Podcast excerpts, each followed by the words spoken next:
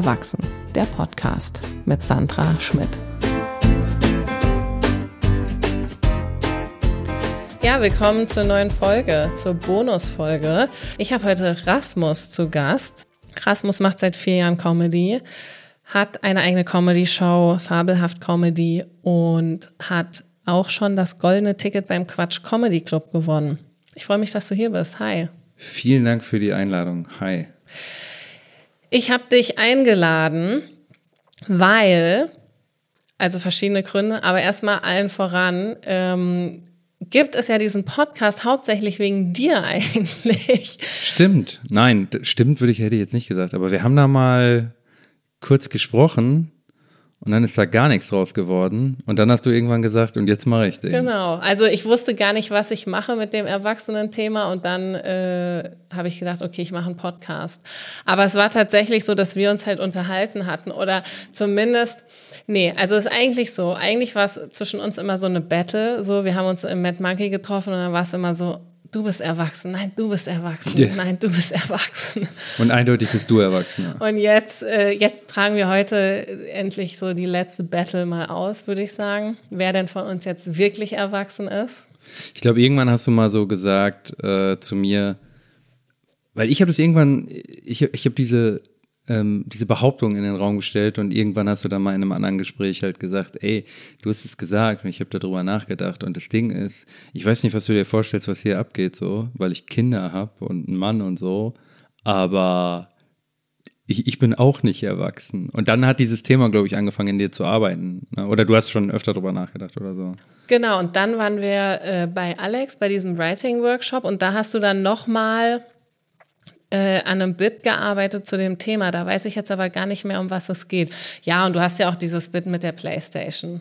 Ja, richtig. Genau. Das ist immer so ein, ist schon ein Thema. Ich würde das, glaube ich, sogar noch mal, ich will da, glaube ich, noch tiefer reingehen. Ich finde ja, ich weiß nicht, wie, wie, du das siehst, aber ich finde ja die ganze Tatsache, dass wir machen, was wir machen ähm, und auch eben nicht blutjung sind und auch irgendwie so, ein, so Auswege suchen aus, aus dem ordinären Alltag, dass, ähm, dass das an sich ja schon so ein Thema ist, was Fragen aufwirft in puncto Erwachsen und nicht erwachsen. Genau, aber du hast ja noch einen echten Job. Ja. Ich also, habe ich hab viele, also inzwischen, inzwischen ist, ist Comedy schon ein echter Job, ähm, muss man sagen. Und dazu kommen ja auch, ha, habe ich ja auch schon mal erzählt, ähm, so teilweise Autorenjobs und da ich jetzt schon lange, so seit zehn Jahren selbstständig bin, ähm, habe ich so ein bisschen die Möglichkeit, äh, das zu shiften. Oder ich versuche es, aber es gelingt mir nicht so gut. Jetzt ist es momentan einfach nur eine Doppelbelastung. Aber normal mache ich äh, Design und IT-Zeug als Selbstständiger, als Freiberufler. Und das, ja, da hast du halt die Möglichkeit, mal zu sagen, ich konzentriere mich die Woche eher auf Autorenarbeit als auf ähm, so IT-Arbeit. Ähm, aber den habe ich noch, ja. Ähm, genau, aber du bist ja nicht nur selbstständig, weil selbstständig ist ja immer so, ähm, viele sind selbstständig. Du verdienst ja auch ziemlich gut Geld mit deiner Selbstständigkeit. Ja, oder? in dem Bereich geht's äh, geht's ja nicht schlecht, das stimmt. Was vielleicht auch umso härter macht übrigens zu sagen, ähm, ich gehe all in bei einer Sache, die eigentlich nicht schlecht läuft, so wie Comedy. Also wenn, ähm, wenn ich richtig reinhaue mit ähm, Autorensachen und Auftreten, dann ist es eigentlich voll okay inzwischen, was ich damit verdiene. Aber ich habe halt jahrelang irgendwie so die Tagessätze von ähm, IT-Design-Freiberuflern bekommen. Und dann fällt es dir schwer, weil, so, weil da kommst du dann doch so schnell nicht hin mit Auftreten. Ne? Also das heißt, du würdest schon gerne eigentlich Vollzeit-Comedy machen? Ja, sind inzwischen auf jeden Fall schon das erklärte Ziel. Beziehungsweise das Ziel ist, ähm, solo aufzutreten, Solo-Tour zu spielen, ähm, was auch immer dafür irgendwie alles passieren muss, damit das funktioniert. Und, ähm, und ich würde mich halt gerne darauf konzentrieren. Das ist halt, ich, ich mag schon die anderen Sachen, die ich mache und ich mag auch viel zu arbeiten. Also es, aber ähm, ich hasse das nicht oder so wie viele andere, die ihren Alltag oder ihren Job hassen, aber es ist einfach zu viel. Und ich merke halt, äh, wenn ich mich ein bisschen mehr mal um so Zeug kümmern könnte oder wenn man, du, du kennst das ja alle, machen inzwischen was weiß ich was für Formate nebenher und arbeiten an, äh, an Sketchen oder an sonst was für, für Content, äh, so Sachen, die du neben der Bühne noch machst. Und auf sowas kann ich mich halt nicht konzentrieren, weil ich einfach zu viel mit Kunden tagsüber zu tun habe. So, und das ist, genau, ich und deswegen ja, ich würde mich schon voll gerne darauf konzentrieren. Und ich muss jetzt trotzdem noch mal so dran denken, also ähm, weil für mich ist das natürlich super erwachsen, weil selbstständig ist einfach auch noch mal eine andere Nummer. So, wenn du jeden Tag ins Büro gehst, dann kannst du das irgendwie so halbherzig machen. Ich habe auch schon von welchen gehört, die dann irgendwie nebenbei Comedy schreiben und du kannst das einfach total schleifen lassen. Aber wenn du selbstständig bist, musst du ja irgendwie diszipliniert sein. Du musst ja super viel andere Skills noch mal haben. Ja, ich, ich weiß es nicht. Ähm ich bin es halt gewohnt und ich halte auch nicht so viel davon. Also ich will jetzt nicht irgendwie in so eine Situation geraten, wo ich so sage, es ist so abgefahren, was wir machen, weißt du? Weil, ja, jetzt du als Selbstständiger? Genau, genau. Okay. Und deswegen kann ich da nicht so drauf antworten und nur so sagen, ja. Aber ähm, es gibt so ein paar Sachen, in denen muss ich organisiert sein. Was ich dir definitiv sagen kann, ähm, jetzt allgemein gesprochen nicht zwingend über mich, aber es, Selbstständige in Projekten, in Unternehmen können richtig Eier schaukeln teilweise. Also es ist nicht zwingend, dass das Stresslevel da sehr viel krasser ist. Was krasser ist, ähm, ist nicht genau zu wissen, was als nächstes passiert. Das ist eine Sache, an die ich mich gewöhnen musste. Ähm, sagen wir mal so vier, vier Jahre lang würde ich tippen, drei, vier Jahre lang würde ich tippen, war ich immer relativ nervös, was als nächstes passiert.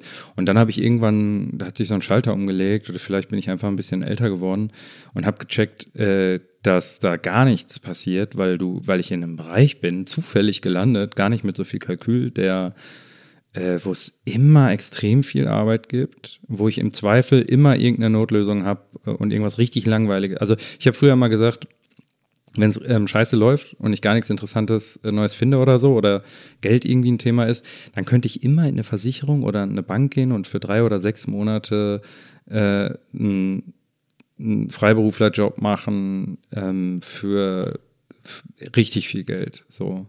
Also das ist immer eine Option, tatsächlich. Und deswegen ist das dann weggegangen, diese, diese Sorge, was als nächstes passiert. Ja, und klar, so ein paar Orgasachen.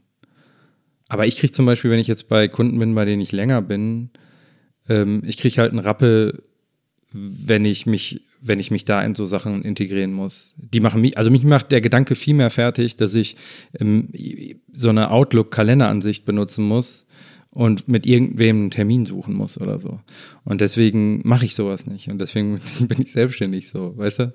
Und andere kriegen vielleicht Stress, wenn sie Buchhaltung machen müssten oder so. Keine Ahnung, ob das Sinn ergibt. Ähm, aber du weißt schon. Ich dachte mir auf jeden Fall, ähm, dass ähm, wir haben ja uns die Zeit heute ausgemacht und ich dachte so, du bist auf jeden Fall pünktlich. und recht so, hast du. Ja. Zu früh war ich. Obwohl Was ich hatte ja noch geschrieben, ich komme ein paar Minuten näher. Ah, das siehst das habe ich gar nicht mehr gesehen. Ja. Ja. Und du hattest äh, lustigerweise, ohne jetzt zu viel zu verraten, aber ich fand es lustig, dass du Hinterhaus in Großbuchstaben geschrieben hast. Und ich nicht wusste, ob du da einfach einen Caps Lock drin hattest oder ob du das betonen wolltest, damit kein Missgeschick passiert. Und nee, genau, weil ich halt auch schon tatsächlich einige hatte, die da habe ich es auch groß geschrieben und sie sind trotzdem ins Vorderhaus. Also, und ich hatte jetzt ja schon echt ein paar Comedians hier und ähm, wenn ich dann so drüber nachdenke, wäre es so zu spät gekommen. Ich hatte auch mal einen Comedian hier, der war zehn Minuten früher da, ohne Bescheid zu sagen. Das war auch ein bisschen unangenehm. Ich war zum Glück schon angezogen und so. Zehn Minuten ist grenzwertig, ne? ja, finde ja, ich schon. Ja. ja. Und genau, und da kann man schon so überlegen, ah, okay, wer ist pünktlich, wer nicht. Und das äh, habe ich dann jetzt irgendwann angefangen, mir vorher zu überlegen, wer von den Comedians denn äh, pünktlich sein wird und wer nicht. Ja. Und bei dir lag ich auf jeden Fall richtig. Ja. Warst wahrscheinlich auch relativ sicher, dass das so. Ja, ich glaube, ich strahle auch sowas aus. Ja. Und ähm, das heißt, du würdest jetzt aber auch nicht wieder irgendwie in eine Festanstellung gehen oder so, du bleibst jetzt. Ich habe immer gesagt, ähm, dass ich will nicht der Typ sein, der irgendwie sagt, auf gar keinen Fall. So ist einfach so, Lebenssituationen verändern sich, aber es ist sehr schwer vorstellbar. Also ich würde nie danach suchen. Ich habe immer gedacht, vielleicht, wenn irgendwas kommt, was extrem sexy ist, wo Leute auf mich zukommen und ich sage, boah, das stimmt alles. Aber eigentlich, eigentlich nicht, nee. Äh, mir ist gerade eingefallen, ich hätte jetzt noch mal Bock, über ein anderes Thema zu reden. Und zwar äh, habe ich noch ein Reel heute von dir gesehen, wo du so äh, darüber redest, so ne, was unsere Eltern früher zu uns gesagt haben. Irgendwie, als sie äh, in unserem Alter waren, hatten sie schon ein Haus und zwei Kinder. Mhm. Und unsere Generation sagt dann, in unserem Alter hatten wir schon einen Therapeuten und zwei Podcasts. Podcast, ja. ja. Und ähm, du, wie alt bist du? 38. Ja. Das heißt, wir sind ja so Millennials. Mhm. Und du würdest sagen, dass das unsere Generation ausmacht? Nö. Du weißt ja, wie ähm, eigentlich, weiß ich gar nicht, ob das so gut funktioniert, ja. Eigentlich ist es ja auch so ein Joke, der vielleicht relativ berlinig ist. Ähm, da hat er auch immer gut funktioniert. Ich habe gar nicht mehr so im Kopf, ob der in anderen Städten gut funktioniert hat. Ähm, und, und du suchst halt immer was Plakatives. Ne? Aber ich finde, man könnte auch an die Stelle zig andere Sachen. Ich meine, mit dir kann ich da eh schlecht reden, weil du hast diese Dinger, äh, diese Dinge ja schon ein Stück weit ähm, schon abgehakt. Und auch in einem Alter, in einem jungen Alter, so. Weißt du? Das Kinderthema, das Hausthema nicht. Genau, also. genau. Aber das hat ja auch damit zu tun, allein wo man lebt. Es ist ja. ja echt noch viel unwahrscheinlicher, wenn, also du könntest ja jetzt, Berlin war nicht Heimat bei dir, oder? Nee, Süddeutschland. Also Und auch eher kleiner? Ja, so eine Kleinstadt. Ja. ja. Also es wäre ja viel, wenn du, wenn ihr euch entschieden hättet, dahin zurückzugehen, dann ist die, dann wäre die Chance ja deutlich höher, dass man es irgendwie auf die Reihe kriegt, äh, da zu bauen oder zu kaufen. Hier ist es einfach sehr unwahrscheinlich, finde ich. Es sei denn, man ist in ganz anderen Sphären unterwegs. Also dann hat es ja auch damit zu tun, wo man lebt. Ähm, und aber du weißt, also es stimmt ja, dass viele Leute, also dass inzwischen einfach das Kinderkriegen extrem hinausgezögert wird und Projekte halt eher ein Thema ja. sind. Ich, äh, ich dachte das auch nur mit diesem Bit, weil äh, ich über diese ganze Millennial-Geschichte auch so manchmal drüber nachdenke, weil eigentlich, das hatte ich mal gelesen, sind Millennials so die best ausgebildetsten und haben aber die schwierigsten Jobchancen oder die mhm. haben es am schwierigsten auf dem Arbeitsmarkt. Und trotzdem habe ich das Gefühl, dass wir so noch so so irgendwie Tendenzen haben, auch diese konservativen Werte zu vertreten und eigentlich auch eher so sagen, ja, also ich sehe das ja auch in meinem Freundeskreis, auch eher so, ja, Haus und Kinder. Und eigentlich dieses, was du in diesem Bit ansprichst, würde ich, hätte ich jetzt eher über die Gen Z gesagt. Mhm. Es ist definitiv was, was da ähm, darunter noch besser passt, wahrscheinlich, ja. Ähm, ich weiß nicht, ob wir gerade dabei sind, ein Bit von mir zu begraben, aber,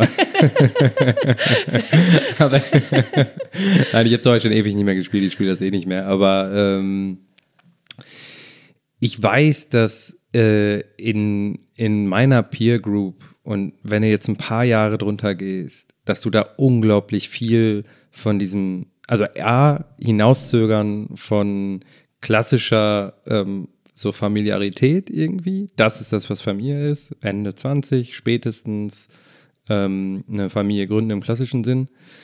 Ähm, und dass da unheimlich viel ist. Ich bin auf der Suche nach was anderem. Ich mache mein Projekt. Ich mache Musik. Ich will diesen einen Roman schreiben. Ich werde auf einmal Comedian. Bla bla bla. Dass das da schon ziemlich vorherrschend ist. Ah, das ist interessant. Das finde ich schon, ja. Siehst du, vielleicht liegt das bei mir auch einfach nur an der Bubble, in der ja, ich bin, vielleicht. wobei du ja auch Friedrichshain-Prenzlauer Berg in der Gegend bist. Ich habe auch viele, äh, viele Klasse. Es ist so eine Zusammenmischung, also so eine Zusammenstellung. Viele äh, meiner Freunde haben definitiv, ähm, die werden auch spät Eltern. Aber die haben nicht alle so Flausen im Kopf jetzt vielleicht noch, wie, wie ich in dem Moment. Aber ich kenne wiederum andere und Du hast auch so ein Klientel in, in Berliner Clubs, die irgendwie äh, bis Mitte, Ende 30 eigentlich Hardcore feiern und dir von ihrem Drehbuch erzählen. So. Und das habe ich so ein bisschen im Kopf gehabt. Aber du kannst den Witz genauso gut. Ich glaube, das Ding ist, der Witz wäre viel besser noch auf Gen Z oder irgendwo dazwischen. Aber das ist eher was Comedy-Handwerkliches. Ähm, es ist schwieriger, finde ich, einfach nur über die Generation unter mir zu lästern und denen zu erzählen. Es ist sehr viel sinnvoller, einfacher, mich da so ein Stück weit mit reinzuziehen und deswegen zu sagen, unsere Generation. Ich wollte jetzt auch gar nicht diesen Witz so auseinander. Ja, doch, aber das machen wir ja per se. Ich wollte eigentlich nur den so ein bisschen als Aufhänger nehmen, um zu gucken, wo stehst du so in mhm. diesem ganzen, so in diesem ganzen Wertekonstrukt. Weil ich mein Gefühl eher ist so, Millennials sind doch noch sehr konservativ. Mhm. Boah, ich finde das voll schwierig. Ich weiß es nicht. Und ich weiß auch nicht, wo ich stehe. Ich weiß nur, dass, also guck mal, ich kann dir das sagen. Ich habe, äh, ähm, wenn du über die Normalverteilung schaust, habe ich wahrscheinlich kein besonders ähm, klassisches Lebenskonzept in meiner Altersgruppe. Ähm, das heißt, ich bin noch nicht verheiratet, auch wenn ich heiraten werde. So steht schon fest. Hast du schon einen Antrag gemacht? Oh ja, wir haben schon, nächstes Jahr heiraten wir. wir Ach echt? Ja, ja, ja. Oh. Ähm, der andere, auch, auch an, anderthalb Jahre her schon der Antrag. Okay, also, und, ähm, okay, wow, da müssen wir gleich noch drüber reden. Da können wir auch noch drüber reden, ja. Und, ähm, also genau, ich bin in einer festen, langfristigen Beziehung, aber ich bin nicht verheiratet, ich habe keine Kinder, sind auch keine unterwegs. So, das ist schon, das ist eine Sache. Dann die andere Sache ist, ähm, Freelance, ist auch öfter vielleicht bei jungen Leuten, ich, jüngeren Leuten, ich weiß es nicht. Und halt dieses Ding, letzten Endes so viel Zeit damit zu verbringen, äh, nebenher eine künstlerische Karriere an den Start zu bringen. Ähm, das ist nicht gewöhnlich, würde ich sagen, genau. Und ansonsten viel, wann immer wir können, irgendwie reisen oder so, äh, irgendwie wegkommen, ein Wochenende hier, ein Wochenende dahin. Ähm, genau. Also einerseits habe ich das nicht, aber andererseits ähm, beschäftigt mich das, dass ich es nicht habe. Also bei dem Kinderthema zum Beispiel, ähm, ich habe keinen keinen Kinderwunsch, aber ich habe die ganze Zeit das Gefühl, sollte ich nicht einen Kinderwunsch haben sollen. Also fast schon so in die Richtung, sollte ich nicht irgendwie äh, meine Mutter glücklicher machen, indem ich einen, einen Kinderwunsch hätte. Der sind immer viele Leute, die gucken so von außen und die denken, ja, aber warum denn nicht und so weiter und so fort. Das heißt, ich bin, da bin ich, aber das ist ja dann kein konservatives Wertekorsett, das ist ja dann eher so die Frage, äh, ob ich mich abhängig mache von der Meinung von anderen oder so. Aber ich bin, ich grinde definitiv zwischen konservativ und, und nicht. Aber ich weiß nicht, ob das bei allen Millennials so ist. Was hast du denn Konservatives an dir?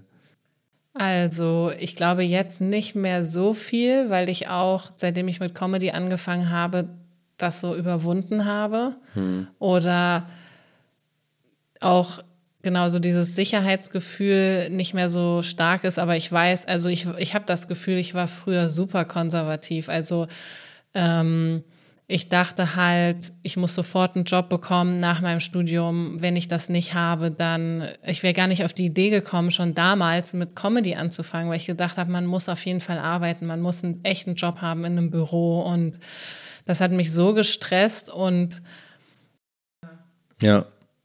Ja, und bei mir war es ähm, so ähnlich, dass ich auch dachte, ordentlich Gas geben. Ähm, aber hauptsächlich, weil das war einfach nur so ein Erziehungsding. Also bei uns hat Arbeit einfach einen extrem hohen Stellenwert immer gehabt. Oder Fleiß und Arbeit und ähm, wir hatten halt nicht so viel, wir hatten halt relativ wenig und bei uns war immer so eingeprügelt, du musst, also mach, mach mehr, so mach, mach mehr. Und deswegen war da, war da auch nie rumpimmeln irgendwie. Und dann halt relativ spät äh, eher so eine Sache. Aber selbst da pimmel ich ja auch nicht rum. Selbst da ist es dann auch, ich gehe die Sache wahrscheinlich konservativ an. Ich gehe so eine unkonservative Sache konservativ an, glaube ich. Aber ich finde es witzig, guck mal, weil du hast überwinden gesagt. Was, was habe ich, hab ich gesagt? Na, du hast konservative überwunden. Hab, ja. Das hast du gerade gesagt, das ist irgendwie witzig, weil man dann, weil du in dem Moment ja ein Werturteil machst so, und dass du, du hast äh, vorher hast du festgesteckt und jetzt ist es besser. Also du fühlst dich besser jetzt? Ja. Schon, ne? Ja. Ja, ich, ähm, oh, jetzt mir gerade entfallen, was ich sagen wollte. Also es ist auf jeden Fall Erziehung und es ist halt auch, ähm, also ich meine, ich habe halt Philosophie studiert. Das heißt, das ist jetzt was es, es ist schon was Kreatives. Also es ist nicht BWL, wo man, wo man eben dann diesen klassischen Lebenslauf hat. Und ich habe mir aber nie getraut, einzugestehen, dass ich ein kreativer Mensch bin und dass ich was Kreatives mhm. machen will, sondern es war so, okay, ich mache jetzt zwar Philosophie, aber danach beginnt der Ernst des Lebens und ich muss super ernste Sachen machen. Und mhm. ich hatte mal tatsächlich, wenn ich da jetzt noch dran denke, völlig absurd, da war ich 28, da hatte ich so diesen Moment, dass ich dachte, okay, ich arbeite jetzt. Ähm, oder vielleicht, nee, es war ein bisschen später, aber ich habe mit 29 erst mein Studium gemacht. So sagen wir mal so um die 30 rum. Und da war es so, okay, ich arbeite jetzt, ich habe ein Kind. Und dann gab es ein Konzert im SO36 und ich dachte mir, ich darf da jetzt nicht mehr hingehen. So, das mhm. macht man nicht mehr in meinem Alter. Und ich bin dann tatsächlich da auch nicht hingegangen, mhm. weil ich dachte, so, man macht das einfach nicht mehr. Weil ich dann auch so an meine Eltern dachte und mir so dachte, hä, die mit 30, die haben schon ein Haus gehabt so, und die wären nie auf ein Konzert gegangen. So, das ja. kann man doch nicht mehr machen. Ja. ja. Ja, ist witzig. Ja, dann würde ich auch sagen, überwunden. ja. dann, ja, ja, man, äh, man legt sich da so Schraubzwingen irgendwie an und weiß gar nicht so genau warum. Ähm, vielleicht ist, weil man selbst noch nicht geformt genug ist, ich weiß ja auch nicht, warum ich äh, immer äh, Gas gegeben habe und gedacht habe, das muss so oder so sein. Aber unsere Eltern, also bei uns war es auch so, unsere Eltern haben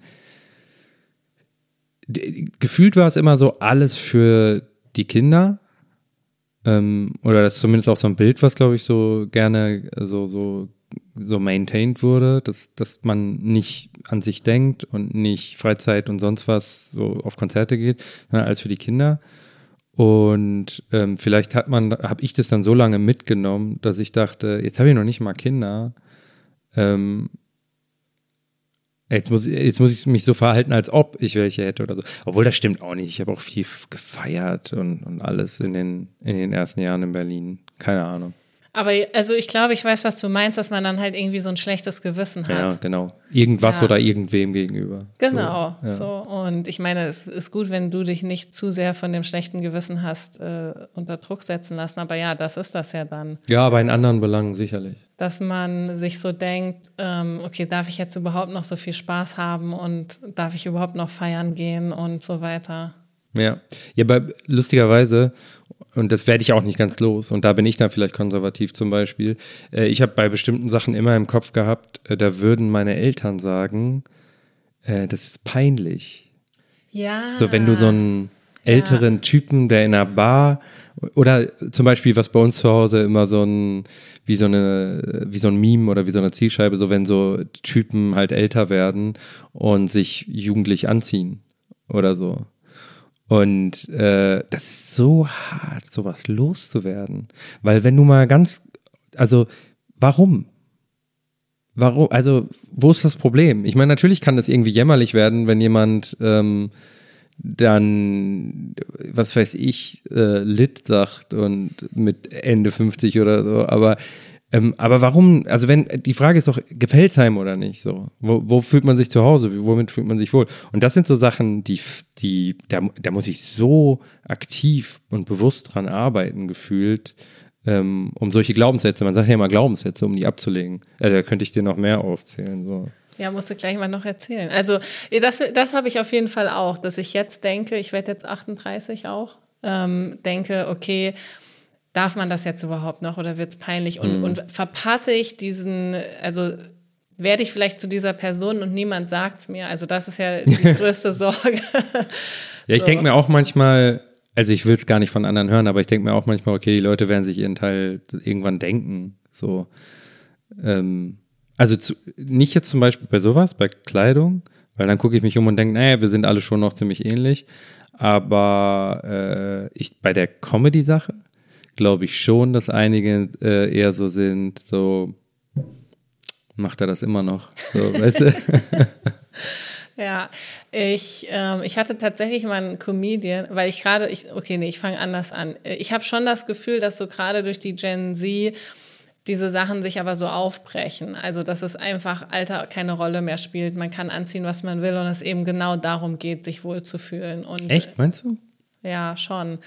Und dann hatte ich einen Comedian vor anderthalb Jahren, der war so Anfang 20, kommt er zu mir im Sommer und man hat halt meine Tattoos vorher nicht gesehen und meint so, oh krass, Sandra, du hast ja Tattoos. Ähm, hast du dir die jetzt erst stechen lassen in deiner Midlife-Crisis? so. Wollte er funny sein. Ja, natürlich, aber es ist so, wow, ich wusste überhaupt nicht, was ich sagen soll. Zu sehr getroffen davon. Ja, also sie waren, sie waren ja auch schon älter. Ich habe ja. sie ja, es waren ja einfach ältere von, ähm, als ich noch Anfang 20 war. Aber da dachte ich auch schon, okay, es kann, es kann einfach schnell passieren, dass man so wahrgenommen wird. Ja. Und der spricht ein bisschen dann eher wieder gegen die These, wenn das von so einer jungen Person kommt, dass die Generation das als aufbricht. Ähm, und was meinst du überhaupt damit? Da, weil die, weil die für in so vielen Winkeln für Toleranz stehen oder so? Oder für Vielseitigkeit? Oder? Ja, genau, ich glaube Toleranz und zum Beispiel äh, auch so ne, Body Positivity und es ist einfach, ähm, also ich weiß zum Beispiel früher, meine Mutter hätte auf jeden Fall gesagt, wenn jemand mit 40 irgendwie ein enges Kleid hat oder ein ja. Crop Top oder so, hätte sie gesagt, wie läuft die denn rum? Das macht man doch nicht mehr in dem Alter. Ja. Und jetzt, also in Berlin ist das so, hey, geil, dass du das noch anziehst. Mhm. Aber das ist ja schon, schon wieder fast die, die Bubble Berlin und nicht die vielleicht, Gen Z. Ja, weiß ich nicht. Ja, vielleicht. Also, ich weiß es auch nicht. Weiß ich nicht. Ich meine, es ist auch schwierig. Ich meine, man sieht es schon auch auf Social Media und so. Das ja. äh, hat auf jeden Fall ja auch was damit zu tun. Siehst du, das ist auch ein interessantes Thema. Ähm, Du hattest auch mal äh, im Comedy-Workshop darüber geredet, dass du irgendein Bit darüber machen willst, über diese ganze Wokeness. Und dann hast du gesagt, ich weiß gar nicht, ob du gesagt hast, du bist jetzt nicht anti-Vogue, aber. Und das, das finde ich zum Beispiel ja. ist auch voll ein Thema äh, für mich. Ich bin mir, ich fühle mich immer relativ äh, sicher so in meinen moralischen äh, Empfinden. Deswegen habe ich da nicht so Schiss. Ähm, aber es kann durchaus sein, dass ich äh, gesagt habe, äh, anti-woke. Also mit Wokeness an sich kann ich überhaupt nichts anfangen. Und mit politischer Korrektheit auch nicht, aber halt auch aus der Perspektive eines Künstlers. Also als Comedian ähm, möchte ich halt, dass du alles sagen kannst äh, auf der Bühne, egal wie furchtbar das ist. Ähm, und das ist mir vorhin lustigerweise eingefallen, als wir darüber gesprochen haben, ähm, in welchen, an welchen Stellen ist man konservativ, denn ich glaube, dass an diesen Stellen bin ich zum Beispiel manchmal noch konservativ, wobei ich mich nie als konservativ bezeichnen würde, sondern nur, wenn jemand mit krass woken Haltung kommt, so, dann würden wir halt überhaupt nicht zusammenfinden. Aber ich bin da nicht so, ich bin da zum Beispiel nicht so Konflikt. Also Beispiel. Ich halte nichts von Gendern, ich bin aber nicht getriggert, wenn Leute das machen. Und auch nicht, wenn es die öffentlich-rechtlichen machen. Es ist okay für mich. So. Ich würde niemals wie, wie dann so wütende Reaktionäre, die dann darunter kommentieren, so, ihr seid für mich gestorben, gendern und dann irgendeinen so Flottenspruch übers Gendern oder irgendein so Dieter Nur-Scheiß oder so. Aber ich halte nichts davon und ich halte das, ich denke, es ist eine totale Verirrung von einer, von einer ähm, jungen, woken Bubble, die eine, eine Lösung sucht und eine Nicht-Lösung aggressiv dann vorantreibt. So, das glaube ich. Aber es ist okay für mich. Es ist okay für mich, wenn es alle weitermachen. Es ist okay für mich, wenn es mehr wird. Aber niemand wird mich dazu bekommen, das zu machen.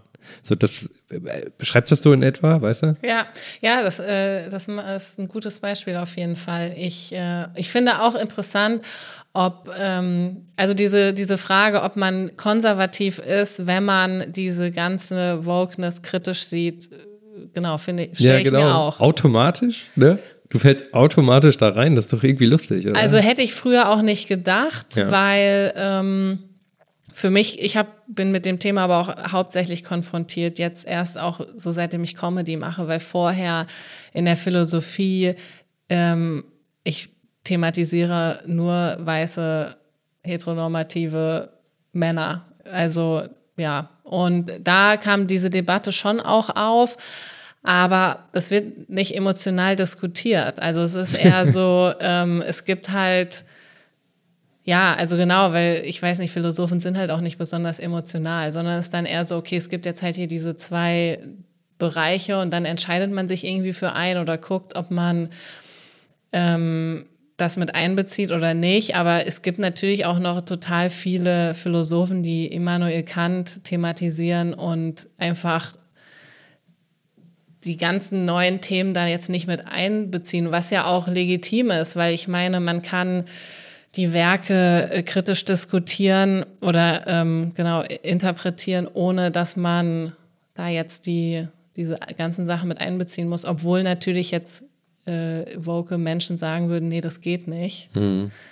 Das dann halt, also ich finde gerade so, wenn es um diese, um diese wissenschaftlichen Sachen geht, finde ich es auch super schwierig.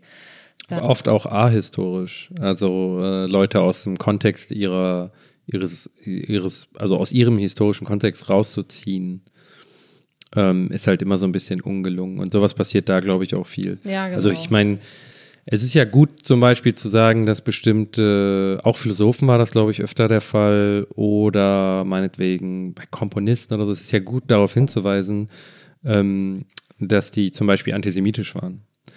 Ähm, aber die Frage ist dann, inwiefern das sinnvoll ist, irgendwie so einen Cancel-Versuch gegen Geschichte in ihrem Kontext zu machen.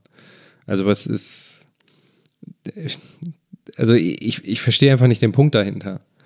So, ähm, und, und oft ist es, glaube ich, einfach nur eine Hilflosigkeit gegenüber Problemen, die es gibt. Und, also, es hat ganz viel mit Nichtlösungen zu tun, einfach. Ja, aber es ist eine interessante Frage zu sagen, sind wir dadurch dann konservativ, wenn man da nicht überall mitgeht? So. Ja, und das ist schon komisch, finde ich, weil ich würde natürlich auch sagen, nein, ich bin auf gar keinen Fall konservativ, ja. sondern ich bin wissenschaftlich und oder das ist zumindest was, was mir wichtig ist. Und ähm, ich bin auch gegen einen Dogmatismus, aber deswegen bin ich nicht konservativ. Aber ich glaube schon, dass die sagen würden, wir wären super konservativ. Ja, aber weißt du was, dann muss man vielleicht damit leben. Ja. Also ich, es muss sich ja auch verschieben, was das, was konservativ ist dann sind die, die wir als konservativ bezeichnen, in deren Augen dann vielleicht erzkonservativ oder ultrakonservativ. Ähm, und am Ende ist es ja auch alles nur Semantik, so. Also Definitionen, die sich verändern, wahrscheinlich. Weil das ist ja das Witzige, es gibt ja auch immer mal wieder Jokes darüber, dass ähm, es Leute gibt, die dachten, sie wären ähm, links und liberal und sie haben für, ähm, für Homo-Ehe gekämpft und so weiter und so fort. Und die dachten, die wären die Vorreiter und was weiß ich was. Und, ähm, und die benutzen einen Begriff falsch oder so und werden dann auseinandergenommen und dachten, was ist denn mit denen los? Ich, also ich, dachte, ich war progressiv so ungefähr. Deswegen, es muss sich ja verändern. Aber wo, wohin führt das langfristig, ist halt die Frage. Ja. Ähm, ich weiß jetzt auch gar nicht mehr, ähm, ich habe zum Beispiel auch beim, beim Gendern gar nicht die, den Stand der Dinge. Das ist so interessant, oder? Das ist so. ich würde gerne mitmachen, aber das macht mal ein One-Pager, bitte, wo wir gerade stehen. Ja. Aber all diese Diskussionen sind ja davon zerfahren, dass, ähm, dass es wenig Einigkeit darüber gibt, was richtig und was falsch ist, auch in den Gruppen. Ja, ich finde halt so, ähm, Millennials sind so festgequetscht zwischen den Boomern und der Gen Z. Und es ist so, gleichzeitig habe ich das Gefühl, die beiden bekriegen sich irgendwie so und wir stehen so dazwischen. Und ich habe schon das Gefühl, ich kann beide Positionen verstehen. Also ich finde es auf jeden Fall auch gut, was die Gen Z so macht. Und ich finde auch, es wichtig, dass bestimmte Sachen über, was Wokeness jetzt auch immer bedeutet, natürlich thematisiert werden, ja. so, ne? Aber ähm, also wenn ich mich jetzt entscheiden müsste, würde ich schon eher sagen Gen Z anstelle von Boomern, weil mit Boomern kann ich gar nichts anfangen. Aber ähm, ich finde es manchmal so schade, dass es so zwischen den beiden ist und so Millennials irgendwie so voll untergegangen sind. ich glaube, ich habe nicht das Gefühl, dass es so ist. Ich glaube, jein. Also ich glaube, ähm, wir sind zwischen Boomern und Gen Z, äh, aber davor waren Boomer zwischen Nachkriegsgeneration und uns. Weißt du? Also, ähm, als wir jünger waren, haben unsere Großeltern dann gesagt, was, was geht in euch vor so ungefähr? Warum läuft ihr mit diesen bescheuerten Baggy Pants rum, um jetzt mal nur irgendein plakatives Beispiel rauszunehmen? Und unsere Eltern waren dazwischen und haben gesagt, ja, nun lassen Sie sich doch ausdrücken und bla bla bla und ähm, haben so neue Ideen gelebt. Also ich glaube, das wiederholt sich einfach immer. Und irgendwann werden wir uns ähm, arg streiten mit der Generation nach der Gen Z oder so. Wahrscheinlich. Also ich glaube schon, dass ich das, äh, dass, dass das wie so eine Rolle ist, die sich immer wieder aufs Neue dreht, irgendwie.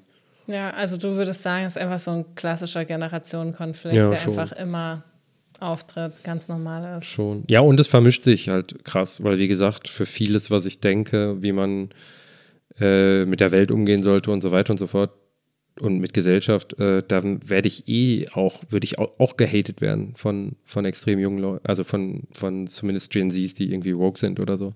Kapitalismus ist ein gutes Beispiel.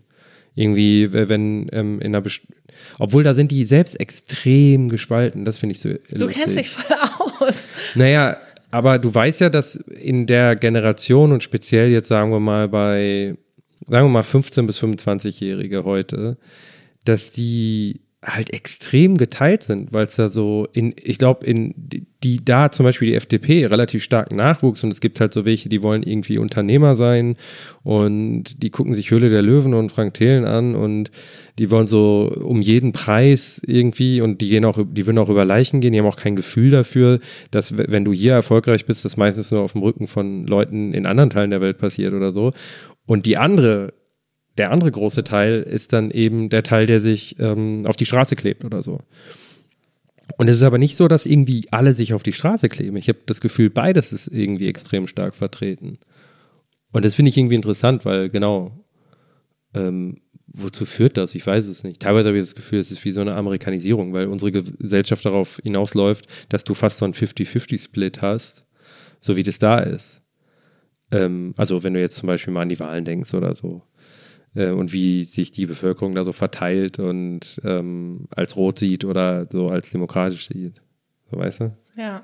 Ja, ich glaube, das äh, sowieso. Das wird jetzt gleich, wird jetzt hier schon voll der politische Podcast.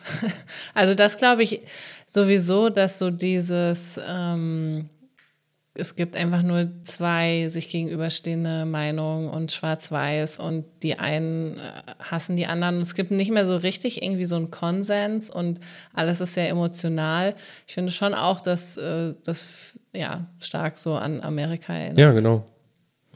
Und es ist ja oft so gewesen, dass äh, wir irgendwie so Entwicklungen von da äh, nachgelagert erleben, so gesellschaftlich. Also Wokeness ist ja ein Beispiel, was da 10, 15 Jahre vorher angefangen hat. Und auch jetzt viel stärker ist. So, also da, haben, da hätten wir heute schon so viele Dinge gesagt, für die wir ähm, da von Leuten, von bestimmten Leuten gecancelt worden wären wahrscheinlich. Aber auch, ähm, oh, das ist mir letzt aufgefallen, ähm, weil du das, weil ich mir da zum Beispiel auch noch gar nicht so sicher bin, wie das in Deutschland ist, ob, ich glaube schon in Amerika ist, ist die ganze Wokeness-Geschichte noch stärker als hier. Ich habe letztens eine Serie geguckt, ähm, die heißt Last Exit Schinkenstraße. Ich habe davon gehört.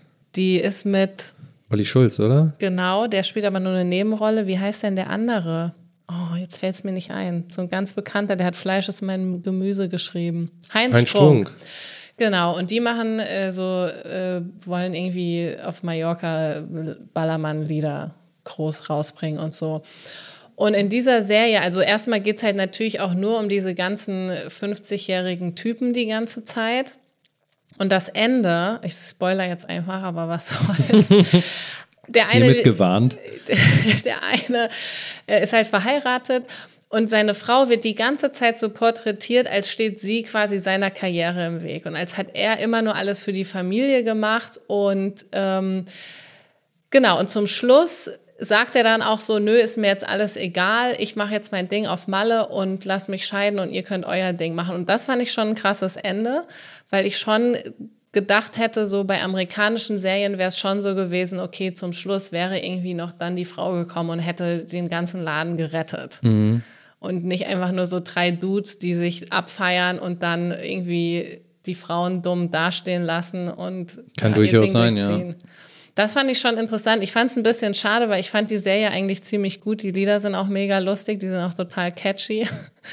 schon. äh, aber das Ende war dann so, hä, es war schon komisch, ja. Aber auf der anderen Seite ist es ja dann mal ein Ende, was so ein bisschen gegen einen aktuellen Trend geht, oder? Also ich bin auch immer so bei so, zum Beispiel, wenn wenn sich über Filme oder Bücher oder so beschwert wird, dass die irgendwas auf eine bestimmte Art und Weise darstellen.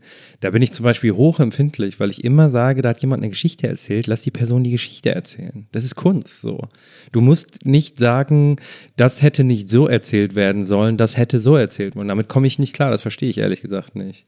Ähm, Weil, weiß nicht, hast du zum Beispiel, hast du von dem Film Tar gehört? Nee. Ähm, das war so ein Film über so eine Dirigentin, gespielt von, jetzt habe ich es vergessen, Tilda Swinton, glaube ich. Ähm, so richtig war relativ erfolgreicher ähm, Film oder zumindest gelobt. Ich weiß nicht, ob er kommerziell erfolgreich war. Und ähm, da geht es um eine große Dirigentin, die äh, hier in Berlin, ähm, dann teilweise spielt der Film auch größtenteils in Berlin, glaube ich, ähm, und die so nach, deren Leben so nach und nach zerfällt, weil die sich halt ziemlich toxisch verhält und auch übergriffig, auch so äh, junge Frauen, die für sie arbeiten und so, sie ist so ein Star, so eine Star-Dirigentin. Und ähm, da gab es dann so viele Beschwerden und also ist hochgelobter Film, interessantes Porträt, ähm, manch so ein bisschen einfacher runtergebrochen haben sie gesagt, eine ähm, eine Frau, die sich halt wie ein toxischer Mann verhält. So. Und da gab es dann Beschwerden aus der Musikwelt von, weil es gibt wenig weibliche Dirigentinnen und ähm, da gab es diese Beschwerde, dass man hätte so eine starke Geschichte erzählen können und was man erzählt hat, war das und so weiter und so fort. Und ich bin dann so, fuck you, die, da hat jemand eine Geschichte erzählt. Lass diese Person die Geschichte erzählen. Es geht dich einen Scheißdreck an, wie diese Geschichte erzählt ist. Es ist egal, ob du dich davon angegriffen fühlst. Deswegen, ähm, keine Ahnung, ob wir überhaupt noch bei unserem Thema sind damit, aber das ist so ein Punkt, der da, bei sowas verstehe ich Wokeness wiederum nicht. Ja, ich verstehe, was du meinst. Ich, ähm, also bin jetzt durch Comedy auf jeden Fall auch mehr dazu gekommen, dass ich sage, ich finde, Kunstfreiheit muss einfach sehr weit gefasst sein. Man muss sehr viel sagen.